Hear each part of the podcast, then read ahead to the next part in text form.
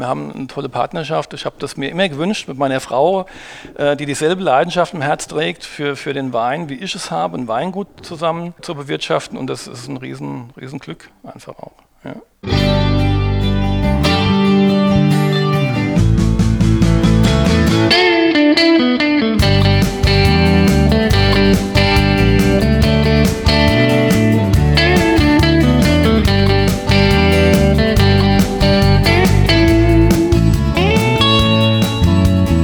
Hallo und herzlich willkommen heute zur 90. Episode meines Podcasts Genuss im Bus, der mobile Wein-Podcast. Mein Name ist Wolfgang Staud und wie immer lade ich dich ein, mich auf meinen Reisen in die Welt des Weines zu begleiten. Für die heutige Episode bin ich nach Rheinhessen gefahren um es genauer zu sagen, nach Gau-Odernheim und damit in die unmittelbare Nähe des Petersbergs, der mit knapp 250 Metern höchsten Erhebung des Gebietes. Von hier hat man einen unheimlich schönen Blick in die Ferne über ganz Rheinhessen, das Land der Tausendhügel, die einem an manchen Tagen wie Wellen entgegenzukommen scheinen. Aber heute lasse ich den Petersberg links liegen und biege stattdessen am Ortsende rechts ab zum Weingut Becker Landgraf, wo mich der Chef des Hauses Johannes Landgraf bereits erwartet. Die Chefin Julia ist derweil im Weinberg mit dem Rebschnitt beschäftigt. Da draußen, das ist ihre Welt, sagt Johannes. In der Natur sein, umzingelt von Reben und den Wind auf der Haut spüren. Das liebt sie über alles. Also muss ich heute in die Rolle des Außenministers schlüpfen und dir Rede und Antwort stehen. Vor uns liegt ein ungemein anregendes, über weite Strecken sehr persönliches Gespräch, in dem mir Johannes Landgraf jede Menge spannender Einblicke in sein Selbstverständnis als Winzer und Weinmacher erlaubt und wie er sich angesichts vielfältiger Herausforderungen positioniert hat.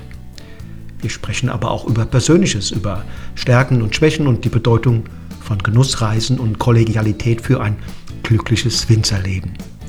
Und natürlich logisch, dass wir auch gemeinsam verkostet haben ziemlich geniales Zeug hat er mir eingeschenkt. Eine Riesling Fassprobe des Jahrgangs 2020, einen ungemein frischen, cremigen Weißburgunder vom Muschelkalk und zum krönenden Abschluss seinen besten Spätburgunder. So, nun hast du einen Überblick, was dich in den nun folgenden rund 60 Minuten erwartet. Alles weitere nun im O-Ton. Also bleib dran, es geht los.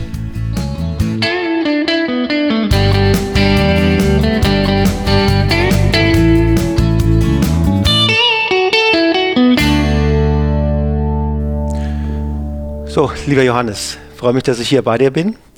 Äh, wir sind ja heute gleichzeitig Gast und Gastgeber. Ich bin Gast bei dir hier im, im Weingut in Gau-Odernheim. Du bist Gast bei mir im Podcast Genuss im Bus. Ja, genau. Ähm, eigentlich eine schöne Sache und ich äh, freue mich, dass ich hier sein darf. Ja, schön, dass du da bist. Fein. Sag doch mal unseren Hörern und Hörerinnen, wo genau befinden wir uns hier? Also wir befinden uns jetzt in Gau-Odernheim. Das liegt, äh, gehört im Prinzip zum südlichen Rheinhessen. Also jeder, der vielleicht Alzey herkennt, von, von, vielleicht von mal vorbeifahren an der A61 Richtung Süden, der hat das schon mal gelesen, Alzey. Und wenn man da so mal nach links wegblickt und da liegt dann Gaudenheim, sieht man auch schon den Petersberg von, von der Autobahn weg. Also es ist südliches Rheinhessen, äh, kurz zur Pfalz. Der Petersberg ist schon, wenn man hier reinfährt, dann relativ imposant. Richtig. Das ist schon ein Ausnahmehügel. Ja, er heißt zwar Berg, Petersberg, ist aber mit seinen 246 Metern ist er ja die höchste Erhebung äh, Rheinhessens. Ja, und ähm, ist halt ein hoher Hügel, aber er heißt halt Petersberg. Ist schon ein Monument, was frei steht. Das macht ihn auch interessant. Ja. Weil man kennt ja Rheinhessen so, das Land der tausend Hügel. Äh, wenn man zum Beispiel auf dem Petersberg draufsteht und hat man einen unheimlich schönen Blick in die Ferne über ganz Rheinhessen. Und da sieht man, wie sich das, wie so Wellen, die Hügel sich so durchs Land ziehen. Und der Petersberg steht aber frei für sich mit rundherum flachen äh, Ausläufern. Ja. Wie so ein Monument, sage ich immer. Du, ich ich habe das gesehen, unten im Tal ist dann meistens Ackerbau gewesen. Genau. Und an den Hängen dann umso höher es wurde, umso mehr Weinberge waren zu genau, sehen. da wo halt Ackerbau nicht möglich mehr war, ja. da hat man Weinberge dann gemacht. Was hält er denn für Bedingungen bereit für den Weinbau? Also erstens mal teilt sich der Petersberg äh, in zwei Ortsgemeinden auf. Also wir haben einmal die Bechtolzheimer Seite von der Ortsgemeinde Bechtolzheim und dann Gaudenheim. Ja, das sind so die zwei Gemeinden, die äh, eigentlich am, am, Fuß vom Petersberg liegen. Und wir haben jetzt die komplette Südseite, ist nach Gaudenheim ausgerichtet Und ähm, ja, das, der hat unheimlich viele Einbuchtungen, verschiedene Abdauerungen, der hat eine unheimlich große Bodenformation. Also man kann jetzt beim Petersberg total schwer sagen, wenn man an einer Stelle ein Bodenprofil gräbt, dass das äh, für, für, für den ganzen Platz gilt, ja, sondern das kann zwei Meter weiter schon komplett anders sein. Ja. Und äh, das macht ihn A vom Boden her super interessant und natürlich auch von seiner Modellierung her mit mhm. den Einbuchtungen. Mhm. Zum Beispiel unsere Top-Lage, die ist wie so ein Amphitheater eingekesselt. Da ist es sehr windstill, da wird es sehr warm im Sommer, da steht die Luft. Und dann hast du die Nordseite, die kühlere Seite, die natürlich jetzt auch klimabedingt äh, auch super interessant und, und facettenreich ist. Ja. Und so hast du am Petersberg eigentlich total viele, viele Plätze, ähm, weil er eigentlich rundum ja, und das, und das war mal, das war mal ein Urmeer hier, ne? Ja, man kennt ja hier das Urstromtal, ja, was hier durchlief und das war alles vor Jahrmillionen mal Urmeer, ja. Äh, Salzwassermeer, man sieht ja die Muscheln, die hier auf dem Tisch stehen mhm. vor dir. Das sind jetzt keine Urlaubsmitbringsel, ja. die hast du aus deinem Weinberg geholt, ja. Das finden wir tatsächlich bei uns im Boden, ja. ja. Ähm, kann man gar nicht glauben, dass sie Jahrmillionen schon hinter sich haben. Aber der Petersberg war mal die Landesoberfläche vom Urmeer, ja. Das äh, kann man so sehen. Und wir haben oben auf dem Petersberg auch so richtige Sandauflagen drin, äh, Kalkmergel, Ton, richtig harter Tonboden, unten in der Niederung Les Lame, ja. Ja, das ist schon, schon sehr interessant. Ist das dann jetzt bei den Bedingungen des Klimawandels, ist das ein eher trockener Boden dann oder kann der gut Wasser speichern?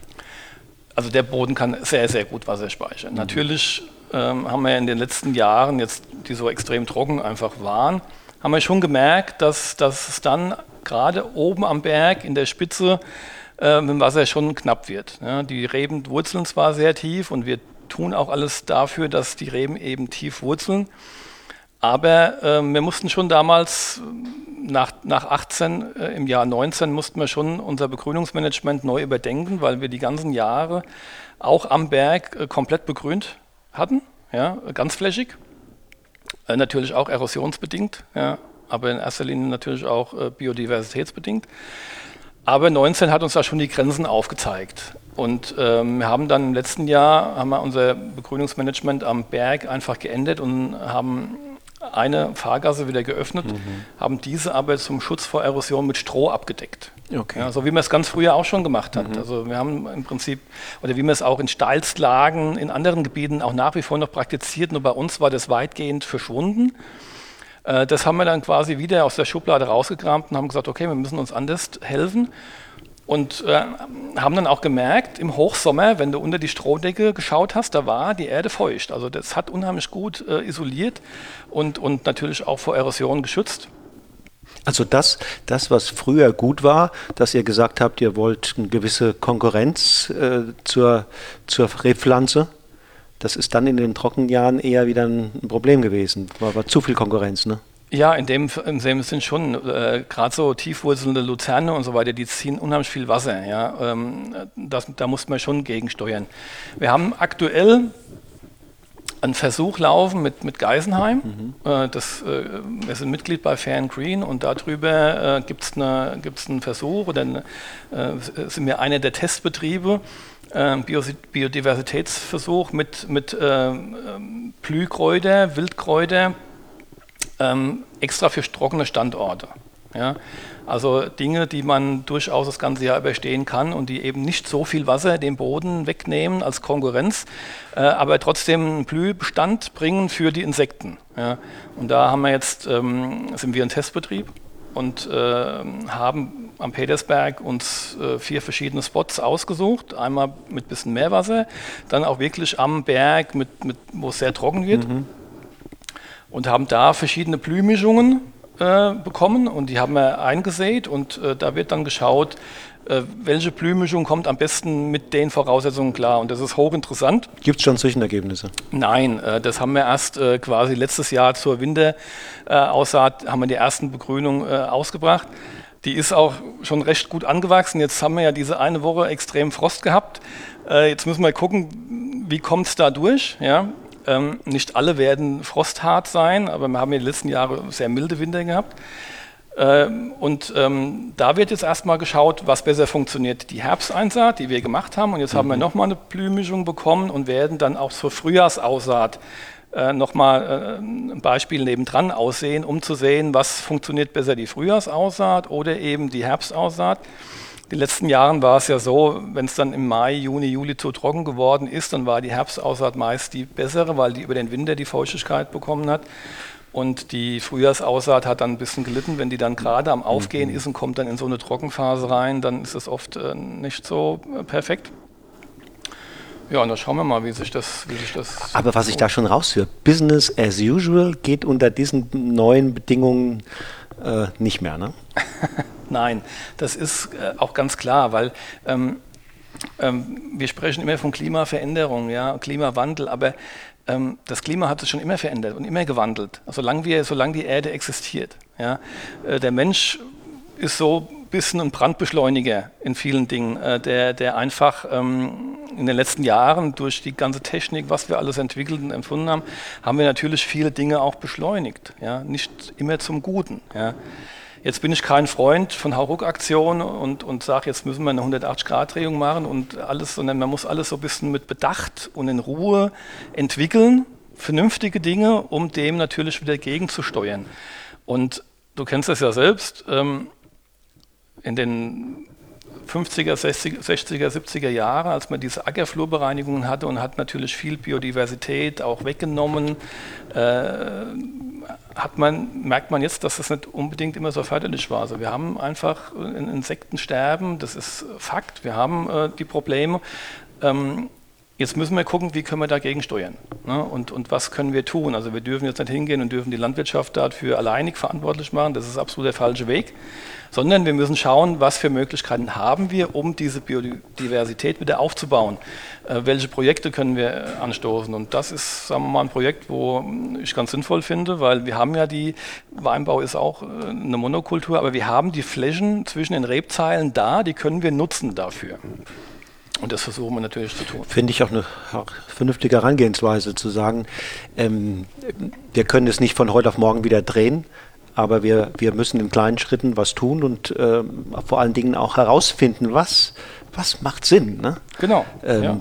vieles, vieles, wissen wir vielleicht, aber in vieler Hinsicht müssen wir auch erstmal wieder experimentieren. Was hilft und ähm, wie kommen wir da peu à peu aus dieser Misere raus? Ja, vor allem auch, weil man haben ja auch, äh, es gibt ja total verschiedene Regionen. Jetzt sind wir hier ein sehr trockenes Gebiet. Ja, wir haben echt ein Wasserproblem die letzten Jahre halt natürlich gehabt.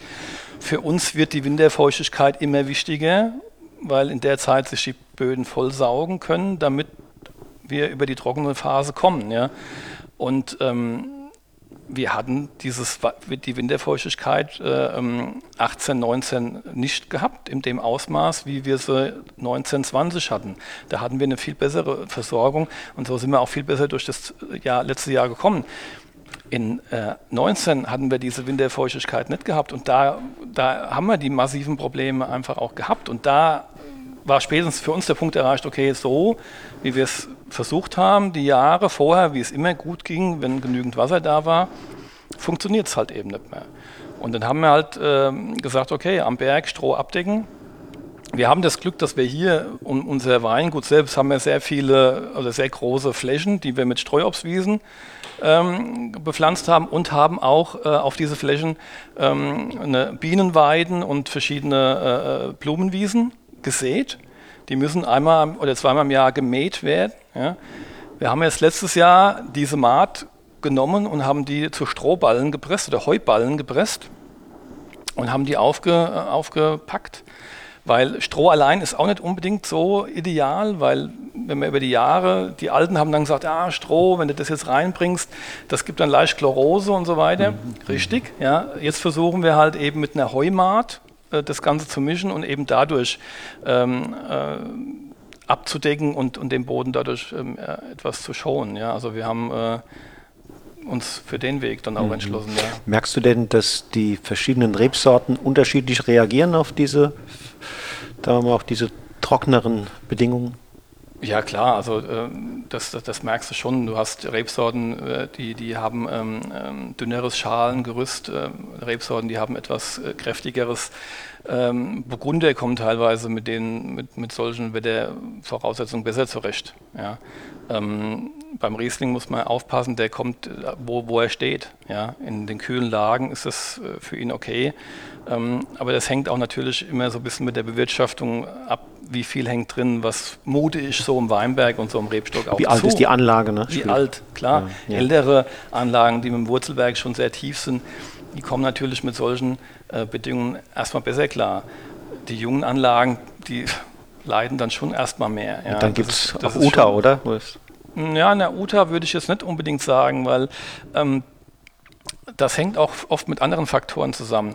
Ähm, also wir gehen schon stark hin und, und ähm, reduzieren natürlich dann sehr stark den Traubenbank. Also wir entlasten den jungen Weinberg, ja, äh, aber wir haben jetzt keine Bewässerung installiert. Ja. Ähm, weil solange ich alles von oben drauf gebe, äh, sieht der Rebstock jetzt keinen Sinn, nach unten wegzuwurzeln. Mhm. Ja. Ähm, das funktioniert vielleicht jetzt in gewissen Regionen mit sehr steinigen Böden nicht ganz so gut, aber bei uns findet der Rebstock in der Tiefe schon äh, genügend. Und äh, wir bringen schon eine sehr starke Konkurrenz anfangs in den jungen Weinberg mit rein durch eben Begrünung, damit er auch schon im jungen Alter quasi äh, gezwungen wird, tief wegzuwurzeln, relativ schnell wegzuwurzeln. Ähm, und bewässern einen Weinberg quasi nur meistens im ersten Pflanzjahr. Also dann, wenn, wenn der Weinberg gepflanzt wird und es ist dann so ein trockenes Jahr, wie wir es jetzt 19 und 20 hatten, dann helfen wir schon erstmal nach, aber ab dann nicht mehr. Ja. Lass uns mal für einen Moment ähm, zurückgucken.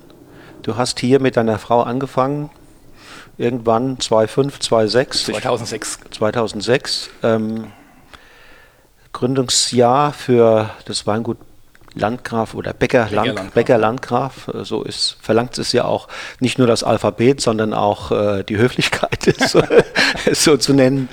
Ähm, wie kam es dazu? Ja, wie kam es dazu? Das, ähm, ich komme ja, das weißt du ja, ursprünglich aus, aus dem ellerlichen Weingut, das ist in Saulheim, das sind 15 Kilometer von hier entfernt. Ähm, dort habe ich im Prinzip äh, mit meinen Eltern zusammengearbeitet, mit meiner Familie zusammengearbeitet äh, mich für den Weg auch entschieden. Ja, wollte damals das Weingut weiterführen. Dann ist mein Bruder noch mit eingestiegen. Wir haben immer gesagt, wir machen das gemeinsam.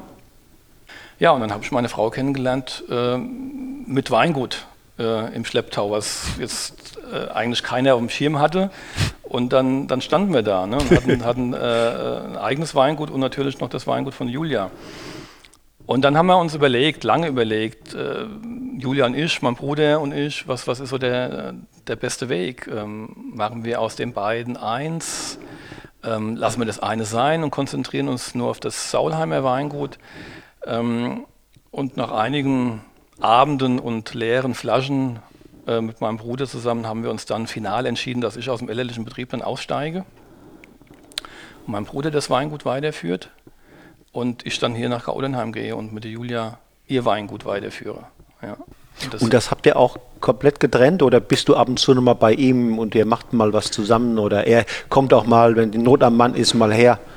Also wir haben ja schon immer ein sehr inniges Verhältnis gehabt. Familiär haben wir ein ganz starkes Band. Ja? Und, und ähm, mein Bruder und ich, äh, sowohl auch mit meiner Schwester, die, die als Grafikdesignerin für uns beide und, und unsere ganze Marketinggeschichten macht, haben wir ein ganz starkes Band. Und ähm, natürlich hatte ich jahrelang in dem Betrieb meinen Punkt, meinen Platz gehabt, mein, meine Verantwortung gehabt und äh, habe jetzt nicht gesagt, ich gehe jetzt von heute auf morgen und ähm, du musst das jetzt alleine machen. Nein, wir haben gesagt, okay, äh, ich habe gesagt, Januar 2006 ähm, gehe ich, also ich starte in Gaudenheim, mache mir einen klaren Cut.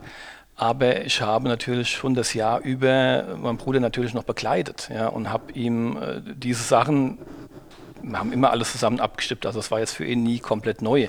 Aber ich habe ihn natürlich da schon unterstützt. Ja? Und, ähm, und haben auch bis heute hin ein ganz, äh, ganz enges Verhältnis. Also es vergeht keine Woche, in der wir nicht telefonieren.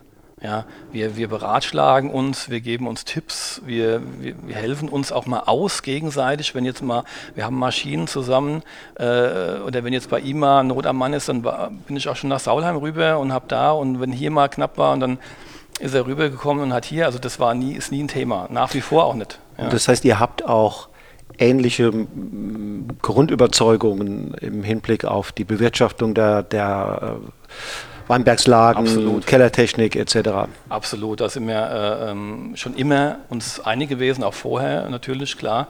Und natürlich hat jeder auch seine Richtung irgendwo beibehalten. Und ähm, für mich war das Spannendste, als ich hier hin bin, äh, und das sind jetzt gerade mal Wegstrecke 15, Kilo, weit, ne? 15 Kilometer, ja, Luftlinie ja. ist vielleicht noch weniger. Ja, ja. Aber dass ich auf so eine kurze Distanz äh, so einen riesen Unterschied auftut. Okay. Ja? Mhm. Wir sind hier in Gaudenheim immer einen Ticken früher mhm. als äh, ähm, mein Bruder in Saulheim. Das ist kühler. Saulheim hat mehr Kalkstein, wir haben viel mehr Kalkmergel, wir sind mhm. immer in der Schnitt auch mehr Lese, eine Woche früher. Mhm. Also wenn bei uns irgendwas, äh, wenn man schon merkt, vom, vom Süden her äh, äh, kommt irgendwas rauf, damals wie diese Kirschessigfliege das erste Mal aufkam. Äh, die war erst hier. Da war es erst bei uns. Ne? Und dann kon, war immer so die Vorwarnung, für, oder bin so die Vorwarnung für meinen Bruder, der konnte sich dann darauf einstellen, was dann vielleicht mal äh, auf ihn zukommt. Ähm, und auch vom Boden her, dass das so immens, äh, immense Unterschiede sind. Und der Petersberg ist einfach ein, ein, ein outstanding äh, Platz. Und ähm, das hat es auf der einen Seite auch sehr spannend gemacht, weil wir haben natürlich in derselben Richtung gearbeitet, aber du hast natürlich ganz andere Weine gemacht. Ja? Äh, ich musste hier natürlich auch, für mich war das erst die ersten Jahre auch wie Lehrjahre, weil ich musste mich hier auf einen ganz anderen Boden einlassen. Ich musste erstmal, äh, die Julia war dann natürlich mit ihrer Erfahrung, die sie schon hatte in, im, im, Weingut, schon, schon äh, viel weiter und, und ich musste mich da erstmal drauf einlassen. Ja. Wenn du die, wenn du einen Riesling von dem hast, von ihm hast und von, von euch hier, äh, woran erkennst du, woher er ist? Was ist die, der, die stilistische Besonderheit hier Saulheim und da? hat mehr einen Ticken mehr Säure. Ja? Und unsere Rieslinge, die, die sind ja allgemein, äh, kriegt man immer so gesagt, gehen so ein bisschen in die burgundische Stilistik. Die haben unheimliches Mineral ähm, und, und sind in der Säure immer etwas äh, weicher. Ja? Ähm, anfangs habe ich immer versucht oder gedacht, ich muss die Rieslinge auch so modellieren. Ja? Und irgendwann habe ich gesagt, bist du eigentlich bescheuert? Ja, ja. Ich meine, der Petersberg ist der Petersberg. Das ist der Petersberg, ist, genau. Wie er ist und die Rieslinge sind so, wie sie da sind. Und dann macht das so, wie es der Boden für den Wein hergibt und, und kissel das Beste raus. Und, und bleib entspannt, bleib ruhig, das, äh, das, das funktioniert. Und genau so leben wir und arbeiten wir auch heute, die Julia und ich. Ähm, wir haben eine ganz tolle ähm, äh, Übereinkunft, wir mhm. haben eine tolle Partnerschaft. Ich habe das mir immer gewünscht mit meiner Frau, mhm. mhm. äh, die dieselbe Leidenschaft im Herz trägt für, für den Wein, wie ich es habe, ein Weingut zusammen das ist ein Glück, äh, oder? zu bewirtschaften. Und das ist ein riesen, riesen Glück mhm. einfach auch. Ja. Mit welchen Grundüberzeugungen seid ihr, ihr zwei denn so unterwegs? Was ist äh, für euch ganz wichtig, wo ihr sagt, ja, da lassen wir mit uns nicht drüber reden, das ist für uns essentiell im Weinberg oder auch, oder auch im Keller? Für mich ist es ganz wichtig. So Leitplanken. Ja, so Ehrlichkeit. Also wir sind sehr geradlinige, ehrliche Menschen und, und äh, wir sprechen Dinge ganz offen an und äh, da wird nichts äh, verheimlicht. Und wenn wir ein Problem haben und, und wir kommen nicht klar und dann, dann wird darüber geredet und so gehen wir mit unseren Mitarbeitern um und so gehen wir auch mit unseren Böden um. Also wir versuchen hier eine ehrliche, authentische Arbeit zu machen. Ja, das ist für uns ganz, äh, ganz vorne. Der Boden, da wo unser Wein wächst, das ist für uns das Wichtigste, was wir haben. Das ist unser Kapital. Und das gilt es einfach zu pflegen ja, und natürlich auch zu gesunden. Das ist kein Prozess, den man mal innerhalb kürzester Zeit bewerkstelligt, sondern das ist ein, ein, ein langer Prozess. Ja. Seit 2006, seit wir angefangen haben, haben wir direkt gesagt, Herbizide ist ein absolutes No-Go bei uns in den Weinbergen. Äh, wir versuchen die Weinberge mit natürlichen Mineralien oder, äh, zu, zu, zu, nähren, ja? eben durch eine gezielte Gründüngung ähm, oder wenn dann nur durch Kompostgaben. Ja? Ähm, also wir benutzen nur diese Dinge, die auch sagen wir mal, im Ökolandbau äh, oder Weinbau zulässig sind. Und ähm, versuchen dadurch auch wieder eine gewisse Natürlichkeit reinzubringen und ein Gleichgewicht, ja, dieses Ausbalancierte. Wir sind beide sehr ausbalancierte Menschen ja, und auch äh, das ist einfach wichtig, dass, dass ein Weinberg, ein Boden ausbalanciert ist. Ja. Ähm, wir schauen sehr viel in die Tiefe unserer Böden. Also das, damit meine ich, dass wir die Böden sehr intensiv untersuchen lassen, nicht nur nach diesen Grundmineralien, sondern wirklich auch in die Tiefe äh, lassen schauen nach den Mikromineralien. Ähm, wir behandeln dadurch jeden Weinberg ähm, speziell. Also da wird nicht äh, einmal über das komplette drüber gewischt, sondern wird jeder Weinberg individuell behandelt. Ja? Weil was der eine braucht, heißt nicht, dass der andere das auch unbedingt mhm. braucht. Also, mhm. äh, und ein zu viel ist nicht gut und ein zu wenig ist nicht gut. Also das ist halt ein, ein Prozess, Verstehe. den wir über die Jahre sehr stark und sehr intensiv verfolgen, weil Fakt ist einfach, da kommt unsere Qualität her. Ja. Wenn du mal zurückguckst, meine Erfahrung ist immer, dass, dass wir ja alle in der Zeitachse ähm, auch mal unsere Überzeugungen modellieren, neu justieren, ein bisschen auch mal den Fokus äh, präzisieren. Wenn du ja zurückguckst und du mal sagst, äh, die Gründung des Weingutes 2005, 6, sagen wir mal 6, äh, war so ein neuralgischer Punkt. Wie hast du, wenn du dich erinnerst, dich vorher entwickelt aus der, von der Zeit, sagen wir mal, deiner Ausbildung, deiner, deiner Lehre, deiner, deines Studiums bis hin zu diesem Punkt? War bestimmt nicht schon von Anfang an alles so, wie es dann war. Und wie habt ihr euch entwickelt, sagen wir mal, in, dem zweiten, in der zweiten Antwort von 2006 bis heute? Da hat es ja wahrscheinlich auch noch die eine oder andere Entwicklung gegeben, wo ihr sagt, ja, ja, absolut. Also ähm, natürlich entwickelt man sich immer weiter. Ich habe äh, nach der Lehre, ähm, als ich fertig war mit der Ausbildung, hat mein Papa gesagt, hier so Keller ist dein Thema. Mhm. Ich habe quasi ab 1990 habe ich die ersten Weine gemacht. Ja?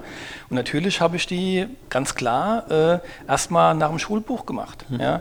Ähm, ich musste ja auch erstmal mich da ein bisschen reinfinden. Das heißt, ganz klar gearbeitet. Äh, ähm, damals haben wir kaum, kamen ja die ganzen Vollernter immer besser, immer mehr auf. Das heißt, wir haben damals in den 90er Jahren fast nur maschinell gearbeitet.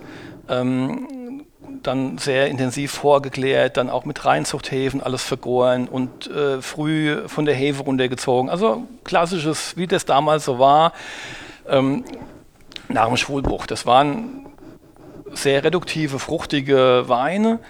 Und irgendwann habe ich aber so im Laufe der 90er Jahre habe ich immer mehr gemerkt, ja, aber es ist irgendwie auch langweilig. langweilig also jeder ne? Wein mhm schmeckt äh, ähnlich wie der, wie der nächste von seinem, von seinem Grundprofil her. Du kriegst ja heute mit der Reinzuchthefe, du kriegst ja eine riesen Palette an, an, an verschiedenen Hefen, die jede, jede Hefe irgendeinen Charakter mitbringt. Und irgendwann habe ich gesagt, das, das macht mich nicht mehr an. Also das ist, mhm. äh, und dann kam mein Bruder, also ich war jetzt nicht in Geisenheim, ich habe Weinbautechniker gemacht, mein Bruder war aber in Geisenheim, dann kam der immer mehr mit auch so ins Geschehen rein. Und haben uns natürlich auch viel darüber unterhalten und, und haben auch viel äh, verkostet. Und ähm, dann haben wir, ich weiß noch genau, 91 habe ich das erste Barrikfass auch mal gekauft, ja, und habe dann den ersten Spätburgunder Barrik gemacht. Und das war so holzüberladen, aber das war, man, war, man war unwissend. Man wusste gar so nicht, wie, man, wie, die Weine. War nicht nur bei euch so. Genau, und, und äh, das Ding war voller Holz Wahnsinn, würdest du heute nie mehr so machen. Aber klar, du hast es erstmal ausprobiert mit deinem ersten Fass und hast du dich da reingefuchst. Und so kam es dann auch Ende der 90er Jahre, dass wir immer mehr auf, auf Schönungen verzichtet haben, dass wir auch wieder angefangen haben, mit der Hand zu lesen, dass wir auch angefangen haben bis mit Maischestandzeit, äh, dass wir die ersten Versuche gemacht haben mit Spontangärung und so weiter. Und das so kam das ins Rollen und wurde auch immer mehr intensiviert. Auch inspiriert durch Kontakte durch. Absolut, klar. Durch, durch andere äh, Betriebe, die, äh, wenn man sich austauscht. Mhm. Ja. Also die Generation mit mir hat, äh, glaube ich, am intensivsten erkannt, dass man, dass der Austausch untereinander unheimlich wichtig ist und hat auch erkannt, dass man sich ruhig ähm, äh, offen sagen kann, in welcher Richtung man arbeitet oder wie man arbeitet, weil man einfach genau weiß, der andere könnte das in seinem Betrieb auch so anwenden aber es wird nie das der Ergebnis Wein rauskommen. Anders, also ja, diese ja. Handschrift mhm. ist unkopierbar mhm. und auch deine Lage ist unkopierbar. Ja? Und das hat die Generation einfach am stärksten erkannt und hat gesagt, hier, wir müssen da ein, ein stärkeres Miteinander schaffen, wir müssen uns öffnen ich glaube auch, dass diese Generation am meisten auch schon raus ist ins Ausland und hat viel intensiver über den Tellerrand rausgeschaut. Mhm. Ich will nicht sagen, dass die anderen das nicht gemacht haben, um Gottes Willen, das war schon immer da, aber ich glaube, mit der Intensität, wie das bei uns losging, war das vielleicht vorher noch nicht der Fall. Ja? Und, ähm, und das auch verbunden mit dem Wunsch, du hast es ja selbst für dich formuliert, es ist ein bisschen langweilig, was wir da haben. Ne? Wir wollen was verändern. Das ist, ist, war ja auch ein Wunsch. Natürlich, klar. Und, und ähm, das fing dann so Ende der 90er Jahre, Anfang der 2000er, dann haben wir auch, dann gab's, dann wurde auch Message Bottle gegründet, zu der wir schon von Anfang an mit dem Saulheimer Weingut dazugehört haben. Ähm, und das war eine unheimlich spannende Zeit, weil äh, ähm, da war, wir haben Partys gefeiert, wir waren, wir haben uns irgendwo getroffen, wir haben Jungweinproben gemacht, ganz intensiv. Äh, und das war unheimlich spannend, wir haben uns ausgetauscht. Und das war wir waren alle so richtig heiß. Wir wollten, wir wollten, wollten mehr zeigen, was, was wir hier können. Ja? Und ähm, das haben wir auch gemacht. Und dann bin ich natürlich, äh, dann kam dann schon 2004 die Julia kennengelernt und dann 2006, äh, das war ja schon alles in diesem Prozess, ähm, äh, ähm, den wir in Saulheim angestoßen haben, auch mit herbizidfrei arbeiten und, und so weiter. Mein Bruder äh, hat dann direkt auf Öko umgestellt wir haben in K.O.Denheim gesagt, wir bewirtschaften so, aber wir tun uns jetzt noch nicht zertifizieren, sondern wir wollen einfach erstmal so arbeiten. Wir haben so viele Baustellen gehabt, natürlich mit meinem Weggang in Saulam hier komplett neu angefangen, ähm, mussten uns natürlich erstmal sortieren ähm, und ähm, haben zwar schon ganz intensiv in die Richtung gearbeitet, aber erstmal ohne ein Zertifikat aber haben natürlich diese die Richtung mitgenommen. Dann haben wir hier angefangen, auch die Spontangärung einzuführen. Wir haben äh, die Weinberge so bewirtschaftet. Wir haben schon gesagt, okay, das ist, wenn man so eine Qualität machen will, äh, wie wir sie machen wollen, dann führt eigentlich kein Weg dran vorbei, so zu wirtschaften. Das muss man mal ganz klar sagen. Ja. Ähm, und das haben wir natürlich auch gemacht. Und die Julia war natürlich happy, weil ähm, wir waren jetzt zu zweit, ja, wir hatten eine gewisse Manpower und sie konnte mit mir das umsetzen, was sie auch schon immer auch umsetzen wollte. Sie war natürlich auch nach ihrem Studium hier ins Weingut eingestiegen und hatte auch erstmal ähm, viel mit anderen Dingen zu tun. Sie hat schon sehr früh angefangen, gewisse Rebsorten auszutauschen in Richtung Riesling und Burgunder.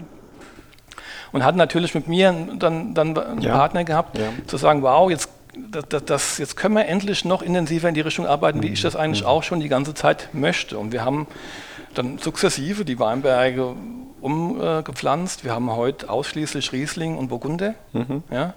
Ähm, das, was wir selber gerne trinken, mit großer Leidenschaft, haben wir auch äh, heute das große Glück, dass wir auch nur das anbauen und auch ähm, verkaufen, was wir selber Und das passt mögen. natürlich auch hierher. Ne? Das passt super hierhin, ja. klar. Absolut.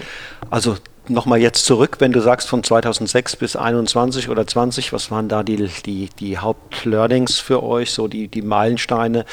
Oder war das sozusagen noch Meilensteine? Gab es gar nicht so groß. Es war eher ein kontinuierliches, kontinuierlicher Prozess? Ja, also ähm, ähm das, also für mich war es ja, hatte ich ja vorhin schon kurz angesprochen, ich muss natürlich jetzt erstmal lernen, mit einem komplett neuen äh, äh, ähm, äh, Weingebiet, äh, Umgebung erstmal äh, klarzukommen oder das Neue für mich zu entdecken, was unheimlich spannend war.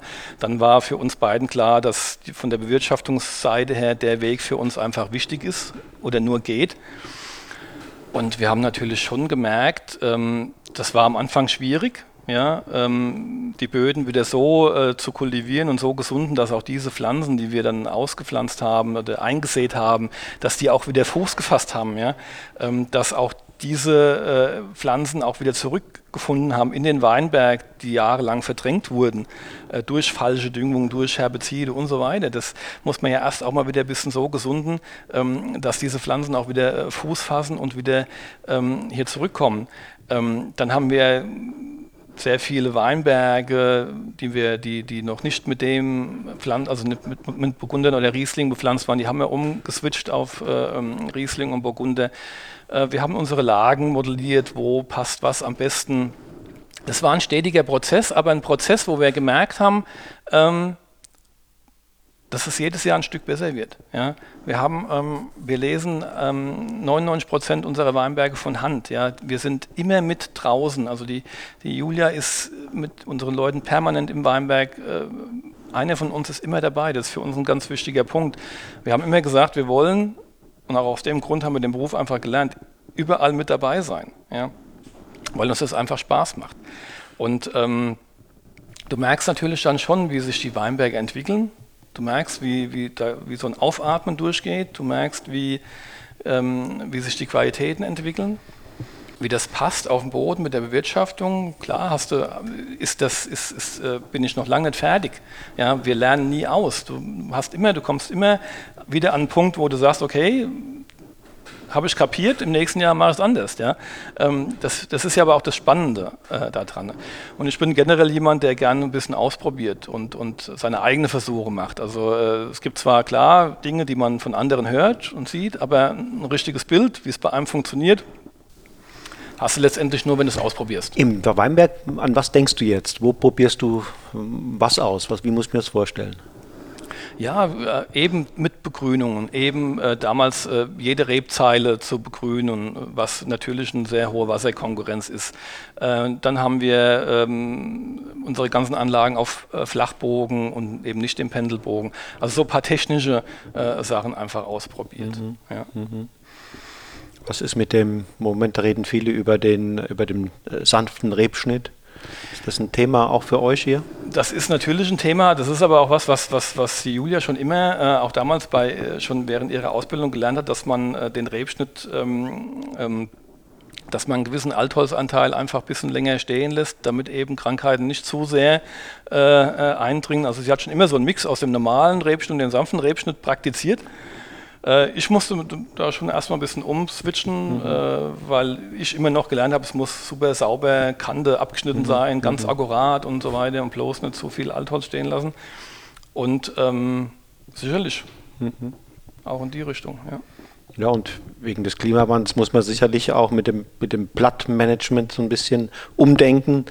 Traubenzonen immer komplett frei machen, das ist wahrscheinlich auch nicht immer richtig. Ne? Das habe ich noch nie so äh, praktiziert, so intensiv, ähm, weil auch das ist natürlich ein starker Eingriff in die Pflanze. Mhm. Ja? Ähm, wir haben schon immer nur die, die Schattenseite mhm. sanft entlaubt. Äh, die Sonnenseite war bei uns immer noch komplett zu. Ja. Eben um die, um die, um die Trauben ähm, einfach ein bisschen zu schützen vor der Sonne, in Hinsicht auf Phenolik, äh, alles Mögliche. Ähm, Sonnenbrand, was, was man, die Probleme, mit denen wir heute so zu kämpfen haben. Wir haben einfach nur die, die, die Schattenseite äh, entlaubt und gehen da auch händisch sehr intensiv durch, dass sie Trauben frei hängen und dass, ein bisschen, dass die Luft gut zirkulieren kann. Das ist aber ein Prozess, den wir quasi mit dem Rebschnitt bis äh, letztendlich zur, zur Ernte durchziehen. Ähm, du kannst nicht äh, sowas im August entscheiden, oh Gott, ich muss jetzt unbedingt lüften und muss äh, Ertrag runternehmen. Ähm, das wird die Pflanze oder der Rebstock eher bestrafen als danken, weil wenn ein Rebstock permanente Vollgas ähm, halt programmiert ist und dann fängst du an kurz vor der Ernte und, und nimmst was weg und er soll jetzt auf einmal runterbremsen, der Schuss geht nach hinten los. Also du musst im Prinzip, und das ist ja das, was, was so wie wir es im Prinzip machen und leben, du musst von Anfang an eine Balance haben. Ja, du musst äh, schauen, Deswegen haben wir auch nie diese Grundertragsschwankungen. Wir ernten immer im ähnlichen Niveau, weil wir immer dafür sorgen, dass es ausbalanciert ist. Mhm. Wir reden miteinander viel über den, die Natur, den Weinberg, was da getan werden muss, was die Natur selbst auch regelt manchmal. Über den Keller haben wir noch gar nicht gesprochen. Ne? Darf ich daraus lesen, dass du sagst, der Weinberg, das, das ist eigentlich die Baustelle, das ist am wichtigsten. Wenn's da, wenn ich da alles richtig mache, dann ist im Keller sozusagen nur noch kleine Stellschrauben, wo, wo ich dran gehe. Wie siehst du das? Ja, genau so ist es. Also im Prinzip äh, ähm, ist eben die Arbeit im Weinberg am wichtigsten. Und wenn ich da alles gut mache, korrekt mache, habe ich im Keller im Prinzip nur eine begleitende Funktion und äh, vieles funktioniert eigentlich äh, sehr gut von selbst. Also damit meine ich, habe ja vorhin eingangs gesagt, wir lesen 99 Prozent von Hand. Wir holen nur gesundes Lesegut nach Hause. Und gesundes Lesegut bedarf keinerlei äh, Behandlung mit irgendwelchen Präparaten. Ja? Das wird teilweise auf der Maische stehen gelassen. Ja. Auch das sind dann Entscheidungen, die treffen wir jahrgangstechnisch äh, immer unabhängig. Was, was, was haben wir ein heißes Jahr? Welche Voraussetzungen hat die Traube? Wie, wie Säure, pH-Wert, Zucker? Kann ich eine längere Standzeit machen? Kann ich eine kürzere Standzeit machen? Ähm, und dann wird sanft gepresst. Ja, und und äh, es wird auch nur sanft vorgeklärt und dann kommt es ins Fass und ähm, wird spontan vergoren. Mhm. Und äh, wir sehen das immer wieder, dass auch die, die Weine dann, wenn sie durchgegoren sind, bei den Burgundern äh, und den Rotwein, ähm, wird anschließend noch ähm, den biologischen Säureabbau durchgeführt. Ähm, teilweise beim Riesling auch. Auch beim Riesling. Ja, mhm. das ähm, stabilisiert die Weine unheimlich. Ja. Die Weine sind sehr lange auf der Hefe. Ja. Ähm, bekommen erst ganz, ganz spät überhaupt eine, eine, eine leichte Schwefelgabe und haben auch gar keinen großen Bedarf an Schwefel. Und dadurch klären die Weine sich extrem gut. Ja. Wir filtrieren einmal vor der Füllung, aber nur zum frühen Zeitpunkt. Alles andere wird nur einmal bei der Füllung filtriert. Das, die Weine laufen auch sehr gut, also wir haben da keine Filtrationsprobleme. Wir filtrieren auch nicht so scharf, weil wir einfach das meiste sehr trocken abfüllen. Und da bedarf es einfach nicht so einer extrem scharfen Filtration. Und ähm, das ist einfach Wahnsinn, wenn man sieht, was die Weine für eine Stabilität einfach mit sich bringen. Ja? Und ähm, wir arbeiten sehr viel auch wieder mit Holz, im Holz im Keller. Also bei uns sind eigentlich nur die Basisqualitäten im Edelstahl. Ab Ortswein arbeiten wir Minimum zu 50 Prozent, mhm. manchmal auch äh, schon zu 100 Prozent mit Holz und im Lagenweinbereich sowieso nur mit Holz. Mit welcher Größe dann? Also im Riesling-Bereich und im weißen Burgunder-Bereich. Also beim Riesling sind es äh, Stückfässer, also das klassische rheinhessische Maß. Und im Burgunder-Bereich sind es Stückfässer, ähm, Tonneaus und auch Barrix. Mhm. Und die, ob ihr, hast du eben gesagt, jahrgangsabhängig, Maischestandzeit ja oder nein. Das heißt, bei in einem säurearmen Jahr eher keine keine Maischestandzeit oder was ist ja, da, das, das Ja, das hängt also ein bisschen mit, mit äh, also jetzt zum Beispiel, wenn wir mal das 20 nehmen, ja, äh, hat er die, war ja eine sehr frühe Ernte und aus, eine, aus eine, mit sehr warmen äh, Tagen. Und ähm, dann entscheiden wir das einfach. Äh, wir haben sehr früh angefangen zu lesen und wenn es der pH-Wert und die Säure zugelassen haben, haben wir das länger auf der Maische stehen gelassen. Wenn das äh, eben nicht der Fall war, haben wir es halt nur kurz ähm, oder direkt halt gepresst. Das sind einfach so Faktoren, die muss man immer so im Blick haben. Aber ähm, ich denke, dass äh, man schon auch sehr stark gelernt hat mit diesen warmen, äh, also die Betriebe, die, die, ähm, die sehr intensiv so arbeiten, die ähm, gelernt haben, einfach, dass, dass in solchen Jahren schon der Lesezeitpunkt entscheidend ist. Ähm, man muss immer sehen, die physiologische Reife zur Zuckerreife, wie die halt ähm, einfach auch äh, gegeben ist. Und oft äh, ist es ja so, dass die Zuckerreife schneller abschießt wie die physiologische Reife, also das Mostgewicht explodiert förmlich. Und das versuchen wir natürlich auch äh, mit, mit unserem Tun ähm, so eine Balance zu schaffen, dass eben auch die Zuckerreife zur physiologischen Reife ähm, dass das passt, ne? nicht zu sehr äh, ja. differiert. Mm, mm, mm. Ja, es gibt ja, es gibt ja Winzer, die, die sagen, seit ich biologisch, vor allen Dingen biodynamisch arbeiten, äh, arbeite, äh, kriege ich da eine schönere Balance wieder hin. Also die Zuckerreife schießt nicht durch die Decke, sondern geht so ein bisschen Hand in Hand mit der physiologischen Reife. Ja, also ich, da gibt es da gibt's so viele Ansatzpunkte. Also äh, ich habe ja gesagt, wenn man Weine kreieren will, in, so wie wir sie machen oder so wie sie auch immer mehr Leute machen, kommst, äh, kommst du an so einem Weg eigentlich äh, nicht dran vorbei. Äh, zumindest mal auf Herbizid zu verzichten oder auf die scharfen Pflanzenschutzpräparate. Und ähm, mich begeistert das Thema immer wieder. Also ich, äh, wir sind jetzt in der ersten Umstellung, also wir haben jetzt äh, auch den Schritt gemacht, uns äh, zertifizieren zu lassen. Ja. Arbeiten, aber wie gesagt, seit 2006 eigentlich schon so. Das ist für uns eigentlich jetzt ähm, kein, kein großes Ding, der mhm. Schritt, sondern mhm. ähm, wir haben einfach gesagt, okay, wir haben nie einen Zeitpunkt festgelegt dafür, ob wir es machen, wann wir es machen, ob wir es nie machen äh, und haben einfach gesagt, okay, wir machen es jetzt. Es kam so von uns beiden gleichzeitig. Mhm. Und äh, das ist ein unheimlich spannendes Feld, äh, weil auch da lernt man unheimlich viel, was eigentlich im Boden und in der Natur eben möglich ist, eben auch mit solchen biodynamischen Präparaten. Ja. Ähm, ich bin einfach jemand, ich, ich gucke mir das an, ich bin neugierig. Ja. Äh, ich finde, der Faktor Mensch ist einfach auch äh, ein, ein, ganz wichtiger Punkt. Also wenn, wenn ein Mensch an was glaubt, dann äh, ist er auch in der Lage. Kann er Berge versetzen. Genau, wenn man es mal so will. Ja. Äh, also das ist auch immer so ein bisschen das Tun eines Selbst. Wie stehe ich dahinter? Arbeite ich nur ein Regular ab und das war's? Oder beschäftige ich mich von innen raus sehr intensiv mit so einem Thema? Und dann ähm, öffnet man sich schon ein Stück weit und, und äh, überlegt äh, natürlich mit, äh, mit solchen Präparaten, also wir fahren auch schon seit Jahren Kompost-Tees, bringen wir aus. Ähm, wir versuchen die Vernetzung der, der Reben im Boden durch ihr Wurzelwerk, äh, darüber kommuniziert eine Pflanze, Bäume, wie auch immer, ähm, das eben wieder zu aktivieren. Ja? Ähm, und und ich persönlich ähm, habe auch schon immer so ein bisschen äh, mit Mond gearbeitet, aber weil mich das immer ein bisschen interessiert hat und ich, äh, ich bin jetzt nicht so ein abgefreakter Mondguru, auf, auf keinen Fall, aber ich finde das spannend, weil äh, da ist was da und hat einen gewissen Einfluss und das fing bei mir so an, dass ich Reben, dass mir unsere Weinberge alle pflanzen in der optimalen Mondkonstellation. Wir füllen unsere Weine in der optimalen mhm, Mondkonstellation. Mhm. Ich mache gewisse Arbeiten im Weinberg danach, habe da auch meine eigenen Versuche gemacht und auch die Effekte dadurch mhm. äh, erlebt. Ähm, wir ernten, wenn es denn das Wetter und alles zulässt. Ja, das kann man leider nicht immer machen. Nein, aber ja. es gibt Jahre, wo man es ein bisschen äh, beeinflussen kann.